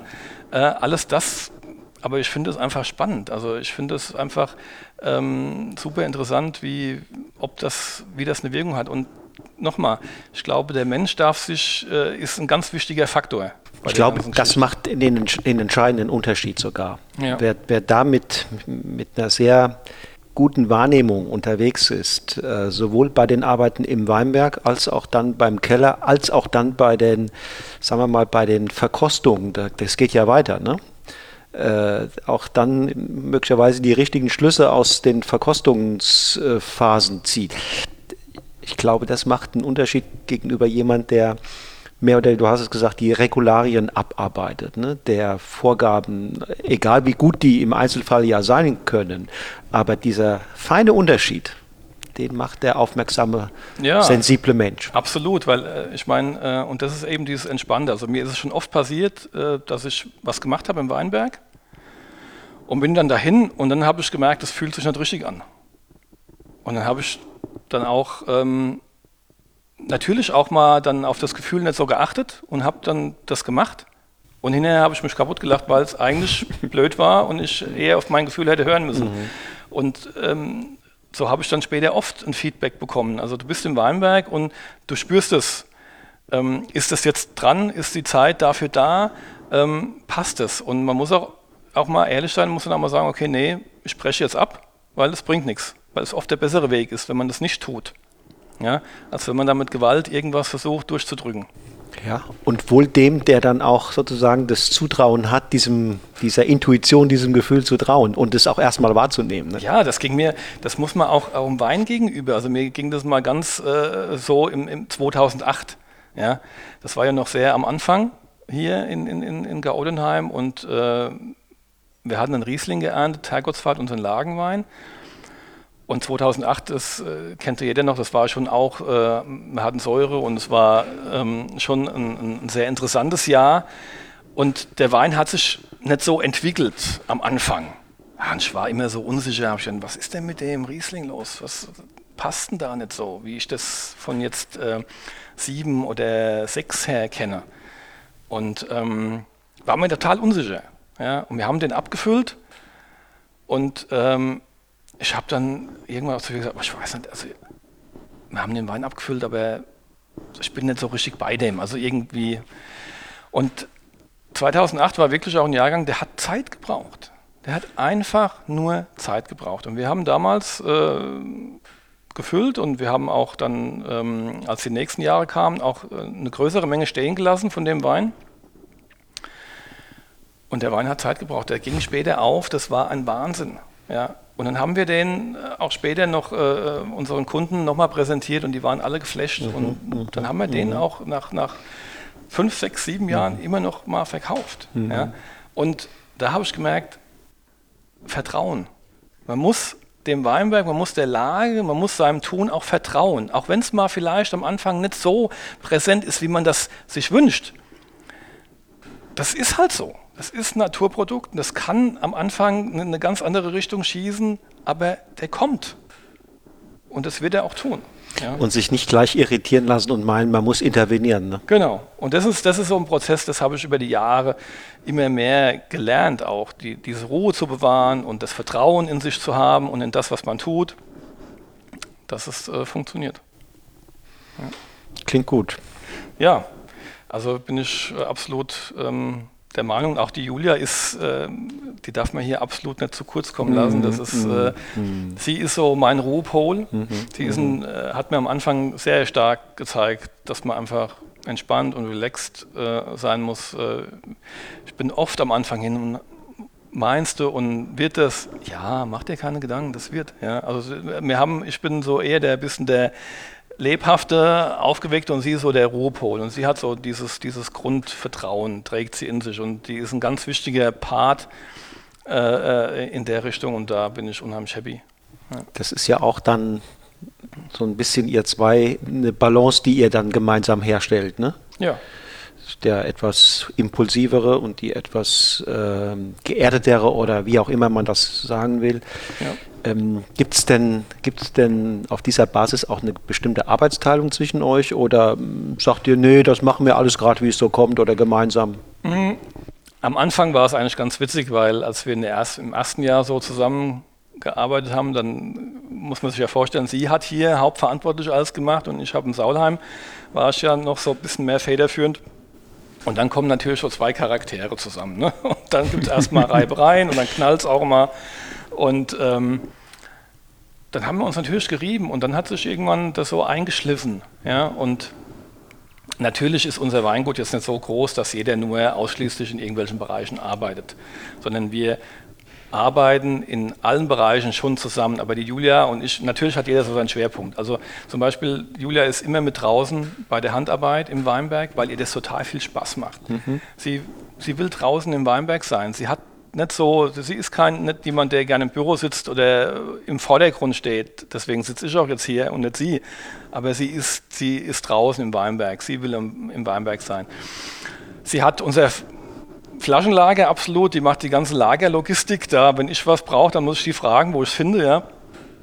Und ähm, sie ist natürlich auch klar ein Ticken mehr bei den Kindern, aber ähm, auch das haben wir uns immer irgendwo auch geteilt. Also wenn sie jetzt im Sommer früh mit den Leuten äh, in den Weinberg ist, dann habe ich die Kinder fertig gemacht und Kindergarten in die Schule gebracht.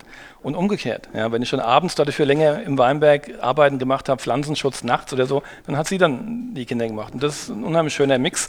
Und da hörst du es ja schon so ein bisschen, ich habe mehr so ein bisschen die Maschinenarbeit unter meiner Organisation. Ähm, bin auch mal beim, bei der Handarbeit natürlich dabei. Ich liebe Rebschnitt, ja ähm, mache ich total gern. Ähm, und äh, bin aber auch dann mehr im Keller. Also gerade im Herbst, Julia ist draußen bei der Handlese und sobald die Trauben in, in, in, äh, zu mir nach Hause kommen, ab da äh, geht dann mein Regiment los. Und, ähm, aber ansonsten wird die Füllerei ist auch so ein bisschen mein, mein Ding von der technischen Seite her. Aber der, alles drumherum wird immer gemeinsam gemacht. Also wir füllen keinen Wein, den mhm. wir nicht beide vorher zusammen vorher probiert, abgestimmt ja. Mhm. haben, mhm. wie wir das machen. Wir äh, probieren auch im Herbst. Die Julia ist nach, wenn die aus, dem, aus der Lese heimkommt, dann ist die sofort im Keller und dann, wenn die Kinder, die sind jetzt zum Glück schon in einem Alter, wo die selbst laufen, dann hat die, äh, hilft die mir bei Gärkontrolle, dann wird geguckt und verkostet und gemacht und getan und ähm, also da sind wir ganz eng beisammen. Ja. Und ähm, ja, das ist, so will ich es auch haben. Das, so wollen wir es auch haben. Ja, das ist eine ganz, äh, immer wieder eine spannende Geschichte. Klingt sehr harmonisch. Ähm, dann bin ich jetzt gespannt auf die Weine. Ja, können wir gerne. Lass uns doch den einen oder anderen mal, du hast ja was vorbereitet. Richtig, genau. Also ich habe jetzt ähm, als erstes mal was, ähm, eine Fassprobe aus dem Keller geholt, mhm. weil ich habe lange überlegt, was wir probieren können. Und jetzt stehen so die 20er Füllungen an. Und das ist jetzt ein Riesling, Gutswein, ähm, der auch jetzt demnächst auf die Flasche kommt. Und das ist aber jetzt noch ein Fass, was noch nicht filtriert ist, äh, was auch noch so liegen bleibt. Ähm, und das finde ich halt äh, sehr gut gelungen. Das hat eine sehr schöne, schöne Mineralität, eine angenehme Säure. Musste gar nicht, musste doch vielleicht gar nicht filtrieren. Ja, also wir, wir tun auch Weißweine unfiltriert abfüllen, aber beim Gutswein äh, wird schon noch nach wie vor. Aber ich habe ja vorhin schon gesagt, wir filtrieren äh, sehr sanft, also wir äh, gehen nicht auf die letzte Stufe der ähm, scharfen Filtration. Ist nicht notwendig, ähm, aber beim Gutswein sollte es schon so sein. Hat doch, hat doch gerade schon alles, was das Herz begehrt. Ja, hat eine tolle Frische, hat einen schönen Trinkfluss, ist animierend, ist ganz leicht, 11,5 Alkohol. Ja, das ja. hat was leicht Schwebendes und gleichzeitig hat er hinten raus einen angenehmen Druck, ähm, hat so das, was den gesamten Mundraum letztlich animiert und so ein bisschen in die Poren sich hineinarbeitet, ne, so ein bisschen Grip. Und ja. ähm, das Ganze verbunden mit, mit einer ganz leichten Cremigkeit, ähm, schönes Mundgefühl. Ja, also absolut. Und ähm, eben auch dieses, dieses vom Kalkmergel, ja, so ein bisschen dieses karg-mineralische, ja, mit einer, mit einer schönen Frucht. Und ähm, für uns sind die Gutsweine eine ganz wichtige Position, weil die Gutsweine einfach ähm, am weitesten gestreut sind natürlich in Deutschland und natürlich auch in der Welt, die zeigen, ähm, die sind das Aushängeschild von, von einem Weingut. Ja, das ist die Eintrittskarte, ja. Genau, richtig. Ja. Und die muss top sein. Ja. Und ähm, das ist für uns ein ganz wichtiger, ein ganz wichtiger Wein, weil er eben äh, schon mehr von der Welt gesehen hat wie ich persönlich. Also er ist schon in mehreren Ecken der Welt, wo ich noch gar nicht war. Mhm. Ähm, und äh, dort einfach auch die, die, die, die Menschen begeistert. Also wenn das hier Gutswein ist, dann wo soll das noch hinführen in den Etagen oben drüber? Ich sage immer so, ähm, weil, weil, weil viele, so wie du sagen, mein Gott, das, wenn das Gutswein ist, dann sage ich immer, ich habe nichts Schlechteres im Keller. Was ist einfach so. Da geht es bei uns beim Riesling los, da gibt es noch den Ortswein oben drüber und dann die Lage. Und wie viele Flaschen gibt es davon dann? Beim Gutswein sind es so um die 30.000 Flaschen, ja. Und das, das, das weißt du ja viel besser als ich. Ähm, man kann höhere Qualitäten sind ja gar nicht so extrem schwierig zu erzeugen, wenn wenn man die richtigen Stellschrauben dreht, die Lagen hat, äh, den Ertrag gut reduziert hat, die Anlage ist einigermaßen gesund und auch hat ein gewisses Alter erreicht, dann sind bestimmte höhere Qualitäten gar nicht so extrem schwierig, meine ich immer. Schwierig ist es äh, auch sozusagen preis-leistungsmäßig in diesem Segment, wo wir uns wahrscheinlich hier befinden, da richtig gutes oder sagen wir noch ein bisschen mehr in die Flasche zu bringen, als der Kunde erwartet. Das schafft Zufriedenheit. Genau, das ist ja genau das, ähm, was ich jetzt gemeint habe, damit, dass der Gutswein die Basis, äh, die Visitenkarte für ein Weingut ist, weil da muss man wirklich zeigen, was man kann. Ja? Da muss es in der Breite einfach funktionieren und äh, das sind extrem wichtige Weine. Und in der Spitze, klar, in der Spitze, ähm, ähm, da legt jeder sein stärkstes Herzblut rein und will einen Top-Wein machen. Ähm, und in der Basis muss es aber auch passen. Ja? Und ich sage ganz klar immer, wenn jetzt jemand kommt, wie du oder ein Kunde, und er probiert so die Range durch und sagt, Herr Landgraf, sind Sie mir nicht böse, aber Ihren Gutswein oder schmeckt mir im Moment besser wie, wie vielleicht Ihren Lagenwein, dann sage ich, das ist nicht schlimm, das ist eine Geschmackssache. Ja? Aber der Wein ist mit derselben Leidenschaft gemacht wie der andere. Ja, von daher freue ich mich über jeden, der für welchen Wein auch immer er sich interessiert. Mhm. Ja, das ist keine Frage. Ähm, wir haben ja vorhin über eure Arbeitsteilung gesprochen hier im Betrieb und über die ähm, auch fast symbiotisch schöne, ähm, harmonische äh, das Miteinander. Trotzdem die Frage, was nochmal, äh, was sind Julias Stärken ähm, und was sind deine Schwächen? ja, also das ist äh, jetzt ähm, ähm, ähm, Julia Stärken sind mit Sicherheit, dass sie äh, sehr gut organisiert hat, dass sie ein unheimliches Feeling hat äh, draußen im Weinberg. Äh, da brauche ich mich quasi gar nicht kümmern. Sie sieht sofort, wenn was gemacht werden muss, wenn, wenn also sie hat einen unheimlich guten Überblick. Ja, sie ist so der ruhende Pol. Meine Schwäche ist vielleicht, dass ich äh, immer mal wieder ähm, doch äh, dann mal an einen Punkt komme, wo ich denke, so, hm, äh, soll man nicht doch? Ja, und sie sagt, nein, mach dir keinen Kopf, ja. Äh, sie bringt, sie, sie erdet mich dann ganz schnell wieder, ja. Das äh, ähm, ist vielleicht mal so eine, so eine leichte Schwäche für mich. Oder wenn ich ein bisschen zu viel ausprobieren will ähm, und sie sagt so, nein, wir bleiben, auch zurück. Wir, wir, bleiben dabei und gut ist. Also das ist, okay. äh, so kann man das vielleicht. Mhm. Ja, aber das ist ja Beides ist wichtig. Also das sowohl das absolut. auch mal rausgehen aus dem Gewohnten und mal was Neues probieren wollen, ja. als auch das Gefühl dafür, ähm, das ist jetzt ein Schritt zu, zu schnell oder zu viel. Ne? Ja, ja, genau. Ja. Nee, da, da, da, also ich komme oft mal mit Ideen und, und, und das muss schon einfach loswerden. Ich muss es mal sagen, ja, und will, dass sie sich das anhört und dann äh, tritt sie erstmal so ein bisschen auf die Bremse, ja, und dann ist es aber auch okay und dann sinniere ich da für mich noch ein bisschen drüber, äh, ein, zwei Tage und dann irgendwann kommt sie, ah ja, könnte man vielleicht ja dann doch und so weiter. Mhm. Äh, also das, das, das ist unheimlich äh, schön, dieses, dieses mhm. Geben und Nehmen und mhm. so ein bisschen aufeinander achten und äh, da wissen wir schon ganz genau, wie, wie wir ticken. Ja? Und äh, das, das macht ja, schon Spaß. Ja. Ja. Ist im Übrigen bei uns zu Hause genauso.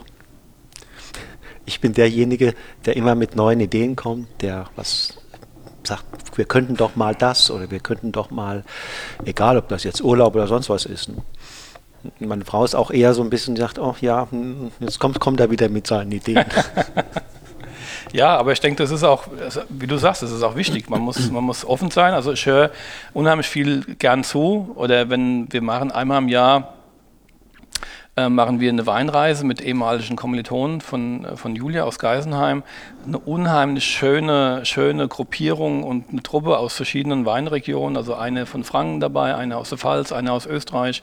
Württemberg, Mosel, wenn wir dann alle komplett sind. Und ähm, wir bereisen so ein bisschen die Weinwelt. Ja. Wir haben alle in selben Zeit ungefähr Kinder bekommen und haben schon, äh, also wir haben nur zweimal bis jetzt pausiert. Äh, das erste Mal war ich dabei 2005.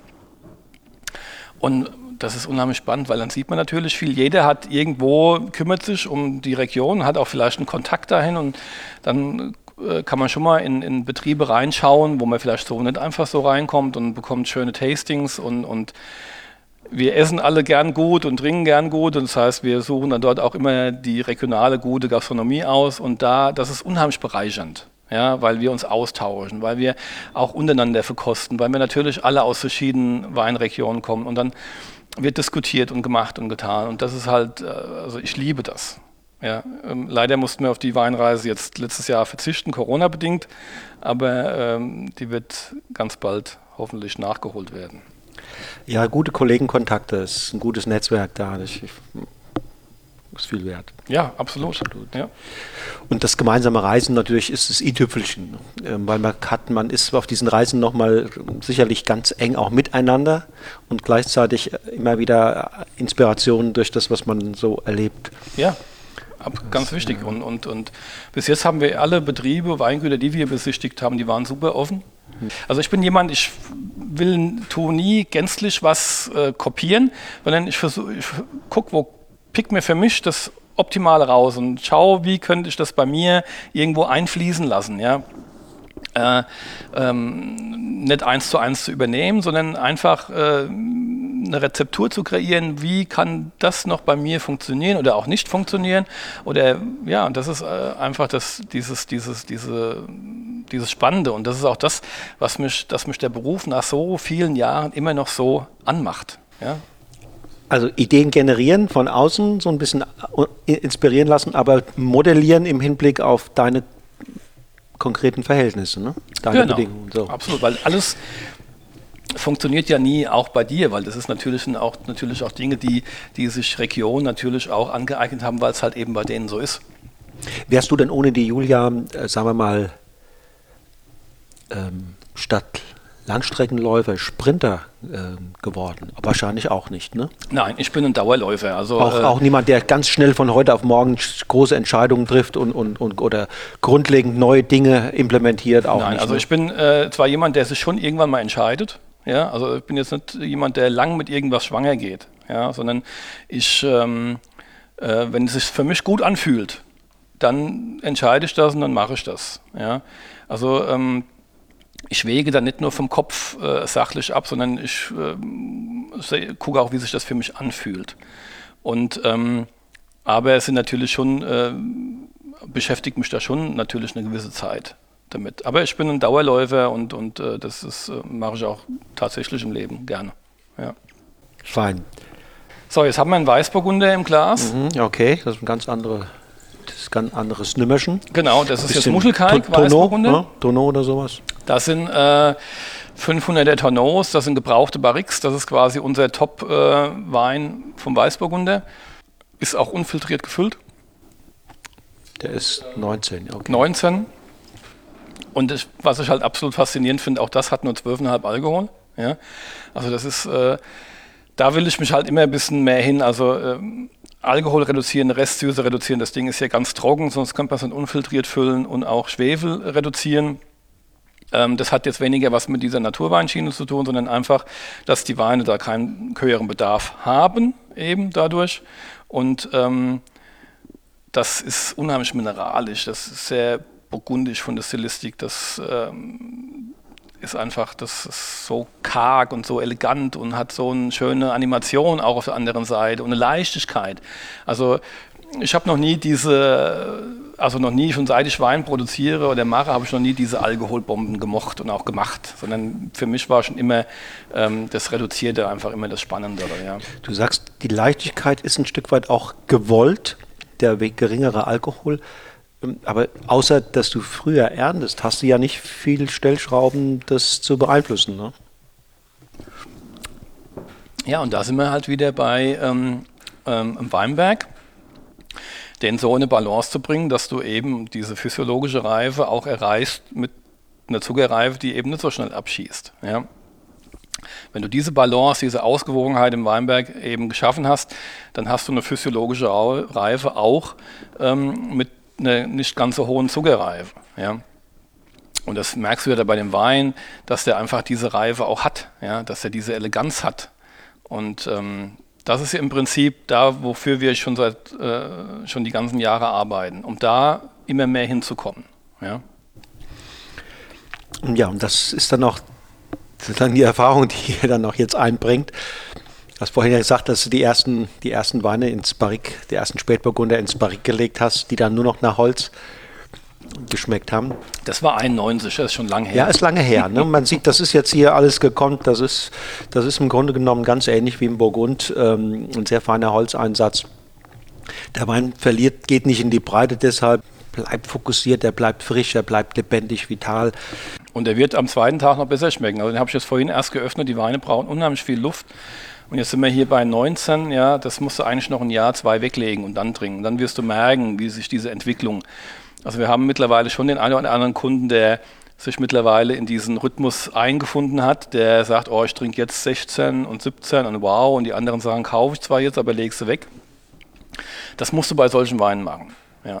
Das, äh, weil die einfach, ähm, wir versuchen zwar jedes Jahr den Wein auch immer ein bisschen später in Verkauf zu bringen, um diese Arbeit quasi schon für den Kunden zu machen. Das haben wir beim Rotwein schon geschafft. Beim Weißwein äh, sind wir dran. Ja, wir hatten das weitestgehend aufgebaut und dann hat es uns 17 äh, schön reingehagelt und gefrostet, sodass diese Bestände leider im Weißweinbereich wieder ein bisschen aufgezehrt sind, aber wir arbeiten daran, das wird da immer später erst. Also das machen ja einige auch deiner Kollegen von Message in a Bottle, ne? die jetzt ähm, eigens Lagerkeller gebaut haben, damit sie peu à peu so, ein, so ein, in jedem Jahrgang von jedem Wein oder von den wichtigen Weinen eine Partie weglegen können um dann auch mal zehn Jahre alte Weine der Gastronomie oder wem auch immer später vorstellen zu können. Genau, das haben wir, das praktizieren wir eigentlich schon immer. Wir haben von den, das hatte ich ja mit 2008 schon mal gesagt, da fing es so an, dass wir da auch wirklich äh, ähm, mal eine größere Menge weggelegt haben, die wir dann zehn Jahre später erst in Verkauf genommen haben was auch extrem gut ankam, weil halt die Gastronomie eben nicht die Möglichkeit immer hat, äh, Weine so nicht vorrätig mehr, ja. Ja, mhm. zu lagern, aber oft die gereifteren Jahrgänge manchmal viel besser zum Essen passen, wie die jungen sagen. Ja. Und ähm, deswegen können wir über ein größeres Repertoire einfach zurückgreifen zum Leidwesen meiner Frau. Ich habe ja vorhin gesagt, die hat das Lager ähm, unter ihren Fittichen und wenn ich dann immer wieder komme und sage, da, das Palettchen muss noch weg, dann sagt sie immer, ich weiß nicht wohin, ja, und ähm, Also wird schon in jede Ecke gestopft, ja. Und es gibt ja auch Winzer, die das wirklich intensivst praktizieren und dann äh, etliche Keller anmieten und so weiter, äh, um ihre Weine da zu bringen. Aber es ist einfach so, wir machen Weine, die lebendig sind und, und auf Zeit. Also mhm. wir machen nicht einfach nur Wein, sondern wir machen Wein. Ja? Mhm. Und Weine, die oft erst äh, nach ein, zwei Jahren äh, anfangen zu schmecken. Ja? Und, und ähm, selbst die Gutsweine sind am Anfang äh, extrem verhalten und, und brauchen mhm. mal ein halbes Jahr und länger vorneweg. Ja? Ähm, und da ist es bei den anderen Weinen gar nicht auszudenken, ähm, wie, das, wie das einfach ist. Also das ist halt einfach, ja, das ist äh, im Prinzip das, wofür wir arbeiten. Wir haben eine riesen Leidenschaft äh, für, das, äh, für den Wein. Natürlich müssen wir auch davon leben, das ist gar keine Frage, wir müssen es auch verkaufen, aber ähm, es muss einfach auch was äh, mal in die Schatzkammer, äh, um, um einfach nach ein paar Jahren ähm, zu zeigen, was, wo das Potenzial einfach ist. Und ähm, ich bin sowieso der Meinung, dass ein, großer Wein sowieso erst äh, nach ein paar Jahren zeigt, was er kann. So, das ist jetzt Spätburgunder Muschelkalk, Jahrgang 2016. Und da bin ich halt total happy drüber, dass, ähm, dass ich äh, gerade beim Rotweinbereich jetzt erst bei 16 bin bei dem Wein. Ja. Äh, das ist der aktuelle Jahrgang, ja, und äh, das ist auch genau richtig, ja. Ist das Rotwein? Es gibt mal, habe ich mal irgendwo einer, war das Johnson oder irgendjemand hat mal gesagt, es gibt Weißwein, es gibt Rotwein und es gibt Pinot. ich sage immer, ich habe äh, auch das mal ganz provokant gesagt, weil äh, ich stand mal auf einer Messe und äh, da wollte jemand äh, Spätburgunder probieren und ähm, dann sah er diese Farbe und hat gesagt, das ist doch kein Rotwein und ich habe gesagt, das ist Spätburgunder. Und seitdem sage ich mir mal ganz, äh, ganz nett, ähm, Spätburgunder ist Spätburgunder und kein Rotwein, wenn man so will. Ja, also das ist einfach diese, diese leichte Farbe, das ist halt Pinot. Ja, und das ist eben so, das ist nicht umsonst die Königin der, der, der Rotweine oder die absolute High-Class-Rebsorte im Rotweinbereich. Für mich ist es so, ja, sie ist für viele so und ähm, das, ich vergleiche immer so, dass der eine bekommt seine erste Digitalkamera und fängt ein bisschen an rumzuknipsen und dann hat er Spaß dran. Und beim nächsten Mal kommt dann schon die erste Spiegelreflex und dann hat er noch mehr Spaß dran und so arbeitet er sich hoch. Und jemand, der sich mit Rotwein einfach auseinandersetzt, der landet irgendwann beim Pinot. Da führt eigentlich kein Weg dran vorbei. Ja, das ist die Königsklasse. Und deswegen ist auch der Pinot meines Erachtens ein wunderbarer äh, Rotwein für all jene, die ansonsten fast nur Weiße äh, bevorzugen. Also der Sprung von einem guten äh, Weißwein, von einem guten Chardonnay zum Beispiel oder wie auch immer zu einem Pinot, das ist doch aus meiner Sicht leicht machbar. Aber zu einem Nebbiolo oder, oder zu einem Cabernet Sauvignon, das ist ein ganz anderer Schritt. Absolut, absolut, ja, keine Frage. Das Spannende ist diese diese scheinbare Leichtigkeit, es ist ja nur eine scheinbare Leichtigkeit. Ne? Es ist ja hinter dieser Leichtigkeit verbirgt sich ja durchaus auch Power, Druck und alles, alles Mögliche. Das verbunden mit diesem sensationell schönen Mundgefühl. Also Mundgefühl im Sinne von samtig, seidig. Äh, ja, das ist einfach ein Traum, wenn der im Mundraum hin und her geschoben wird der fließt so, dass man wirklich sich verlieben kann, also vom, genau. vom, vom, von der Textur her. Ja. Und wenn, wenn man dann umschaltet auf Schluckmodus, dann verliert er diese, Schein, diese, diese, diese Samtigkeit und hat dann nochmal so ein bisschen was Männliches hinten raus. So ein bisschen, ja, nochmal ein bisschen Kante zeigt er dann. Ja, ja, Kraft haben die schon. Genau, die haben das finde ich das Schöne. Elegante Kraft, also dieses Feine, ja.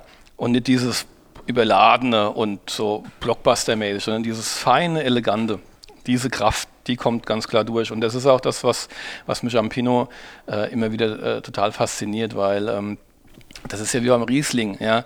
Das sind ja diese zwei Rebsorten, die diese verschiedenen Facetten so fein transportieren können, ja. Äh, und das macht ja die beiden auch so, so wahnsinnig interessant und ja. elegant und das, äh, das kann man einfach äh, nicht vergleichen, ja. Das ist jede für sich ein Wahnsinn, ja. Und, und auch die beiden Rebsorten, die diese, die, die, die ganzen Bodencharaktere so fein rausmodellieren, das ist einfach immer wieder. Wie geht's, wie geht's bei euch, ähm, Johannes, wie geht's bei euch weiter im, in den nächsten ein, zwei Jahren? Gibt's, siehst du schon nächste Schritte? Gibt es Projekte, die dir, mit denen du schwanger gehst oder hab, hast du sogar schon was angeleiert? Nein, also was, das, ich werde das öfters mal gefragt, was, was, was äh, gibt es Neues und so weiter. Und das, ähm, ich kann das jetzt nicht beantworten in Form, dass es gibt eine spannende Rebsorte oder sonst irgendwas, sondern äh, für uns äh, geht es einfach nur dahingehend weiter, ähm, immer ein Stück besser zu werden, immer die, die, die, den, den Boden auf ein Optimum zu bringen. Und ich sagte ja vorhin schon, das ist äh, ein jahrelanger Prozess. Ja?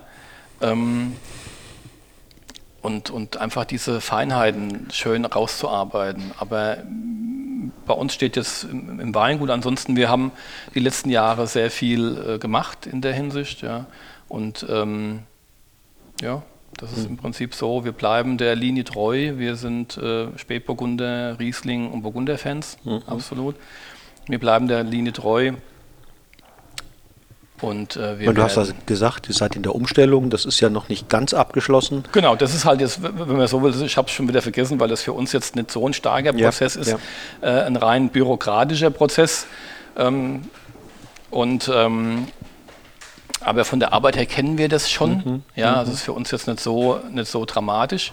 Äh, deswegen äh, habe ich das vielleicht jetzt gerade nicht so auf dem Schirm gehabt. Aber klar, das ist jetzt mhm. äh, einfach die, die nächsten drei Jahre erstmal der Schritt. Mhm. Ja, mhm. genau. Und alles andere, Mann, die Herausforderungen kommen ja sowieso. Ne? Ja, äh, ich meine, das ist jedes, ja. Jedes Weinjahr ist ja wieder ein. Genau, das ist, das ist ja auch spannend. Also wir, wir, wir ähm, wissen ja nicht wie wird das Jahr jetzt sein? Haben wir mehr Wasser? Steuern wir aufs nächste trockene Jahr zu? Äh, das, was wir, äh, wie wir reagieren, ähm, ist das wichtig. Ich bin generell jemand, der, weil ich öfter mal gefragt habe, war das ein gutes Jahr, war es ein schlechtes Jahr?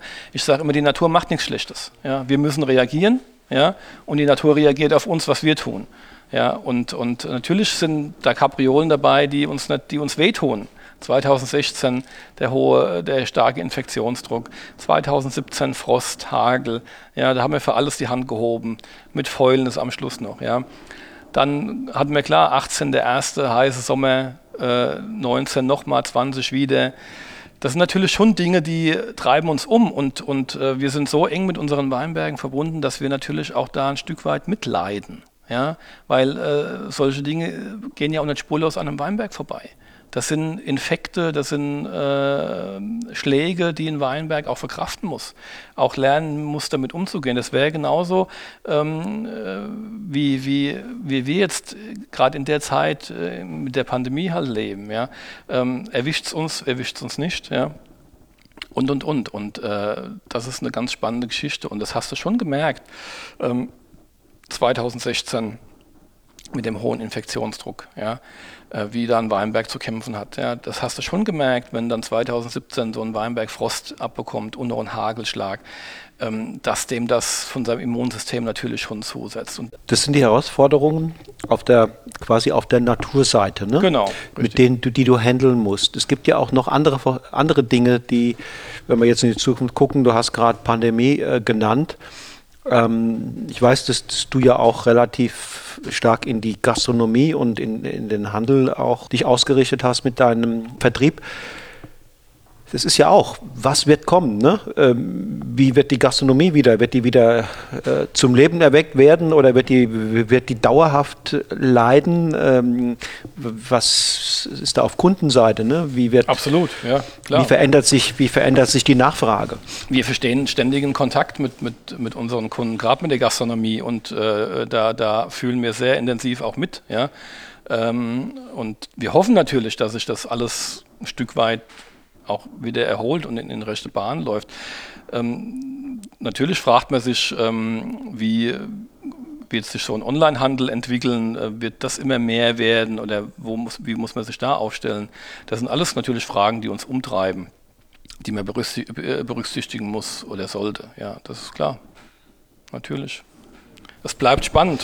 Es bleibt spannend. Johannes, ich danke dir ganz, ganz herzlich äh, für das schöne Gespräch, das sehr schöne gerne, Miteinander. Immer wieder. Und ähm, darf im Abschluss doch nochmal meine Begeisterung für deine drei Weine hier kundtun, denn das ähm, hat mir sehr gut gefallen und die werde ich in allerbester Erinnerung behalten. Dich übrigens auch. Schön. Auf bald. Auf bald. Zum Wohl. Zum Wohl. So, ihr Lieben, das war das Interview mit Johannes Landgraf, dem Gau-Odernheimer Biowinzer, der mit seiner Frau Julia privat und bei der Führung des Weinguts Becker Landgraf ein Dreamteam bildet. Bei beiden bedanke ich mich ganz herzlich für die Unterstützung der Episode, die zur Verfügung gestellten Weine und freue mich bereits heute auf das gemeinsame Online-Tasting, das wir für den 30. April angesetzt haben. Tickets für dieses und alle anderen Online-Tastings kannst du wie immer über meine Website oder direkt bei Eventbrite bestellen. Nächste Woche ist der Parteurkammerwinzer Alexander Flüger zu Gast hier im Podcast von Genuss im Bus.